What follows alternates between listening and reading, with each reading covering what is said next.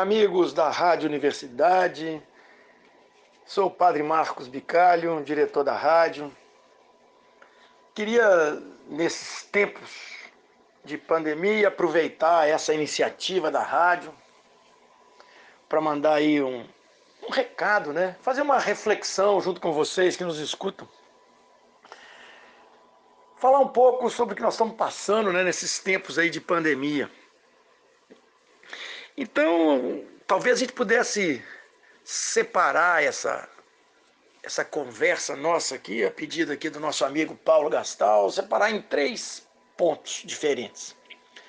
Primeiro, queria lembrar vocês a situação da CAEX, né? Então, nossa fazenda de recuperação de pessoas com problema de drogas e álcool, que não podia parar na pandemia. Então tivemos que isolar uma ala especial só para aqueles que chegavam da rua para poder cumprir a quarentena. E graças a Deus, até esse momento, nós não precisamos de parar o acolhimento, porque principalmente nesse tempo, mais difícil ainda e mais perigoso ainda é que essas pessoas permaneçam aí nas ruas fazendo uso de drogas. Então, nós continuamos o atendimento, não paramos em nada o atendimento. Apenas fizemos essa modificação aí dessa ala nova para a gente poder isolar aqueles que chegavam pelo período aí de 14, 15 dias, até que não apresentassem nenhum sintoma e pudesse se incorporar inteiramente ao grupo. Tempos difíceis, aquelas visitas domiciliares que a gente fazia, foram bem restringidas e também as visitas mensais das famílias aos acolhidos também sofreram uma série de modificações. Uh, começamos a fazer as visitas fracionadas, duas famílias por dia, separadas, sem aqueles almoços festivos, etc. Foi um jeito novo, né, de fazer com que conseguisse o trabalho. E outro trabalho que seguiu também muito muito difícil de ser feito é no Instituto de Menores. Claro que nós tivemos que interromper o atendimento às crianças e aos adolescentes, já desde março, mas continuamos o atendimento das famílias mais pobres deles lá, com cesta básica e tal. E esse trabalho acabou crescendo muito, porque a miséria tem sido grande demais, né? Assim, a falta de trabalho e principalmente os ditos como invisíveis, né? aqueles que o governo não conseguiu alcançar com seus 600 reais aí de ajuda financeira. Essa semana nós é, completamos 100 toneladas de alimentos distribuídos para as famílias de baixa renda lá. Então, nesses meses. E lembrando que não tivemos a ajuda governamental em nada. Tivemos sim for doação de pessoas físicas e jurídicas, amigos do Instituto de Menores, pessoas que se sentiram sensibilizadas pela situação e que seguiram nos ajudando. A gente recebia, organizava e doava para as pessoas. Então, são mais de 5 mil né, cestas é, atendidas, né, mais de 5 mil ranchos entregues, cerca de 3.500 famílias porque algumas pegaram mais de uma vez, né? Devido à sua dificuldade, tudo cadastrado e tal. E é uma situação bastante difícil, porque a gente sente que agora, então, com a diminuição daquela ajuda de 600 reais para metade, e diminuindo as doações, porque o povo também está cada vez mais pobre, mais cansado, é, estamos prevendo tempos difíceis.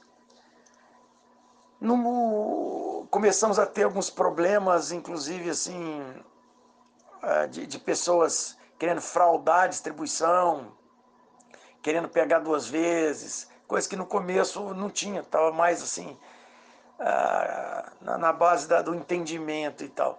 Mas a miséria vai deixando as pessoas muito assim inconformadas né, com o que está acontecendo.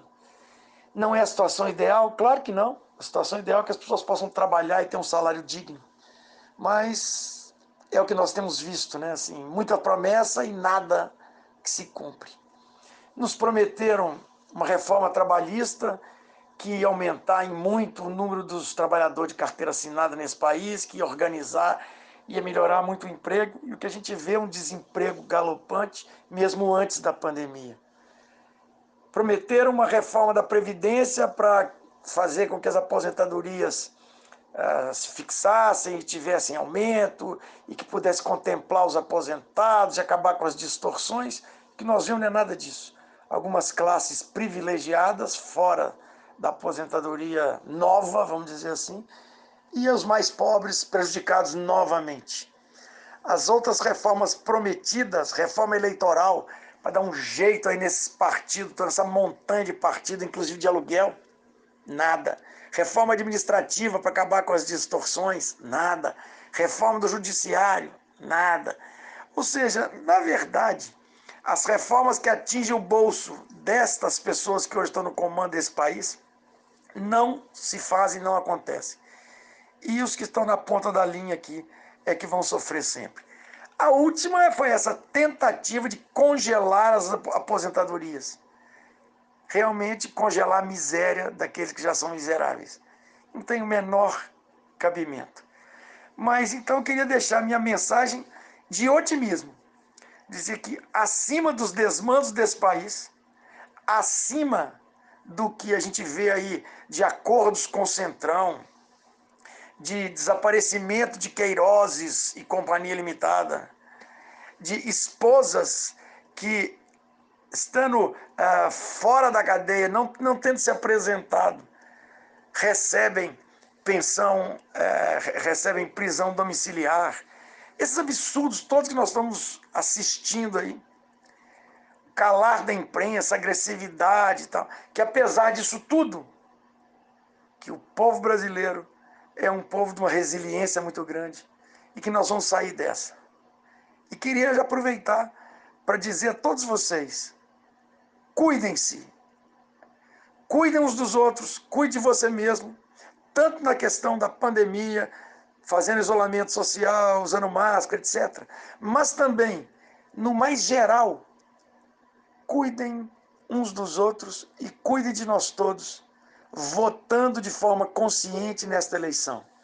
Vamos eleger aí prefeito, vereadores, aqueles que vão diretamente cuidar da nossa cidade. Vamos votar com consciência. É um momento, é um momento de termos então um, um jeito novo nesse país, aonde as pessoas vão eleger pessoas de quem elas vão cobrar atitudes. Que Deus nos ajude que possamos transformar Pelotas cada dia mais numa cidade do bem. Deixo aqui um grande abraço para vocês nessa maratona que então a Rádio Universidade e o 13 Horas estão proporcionando. Paz e bem.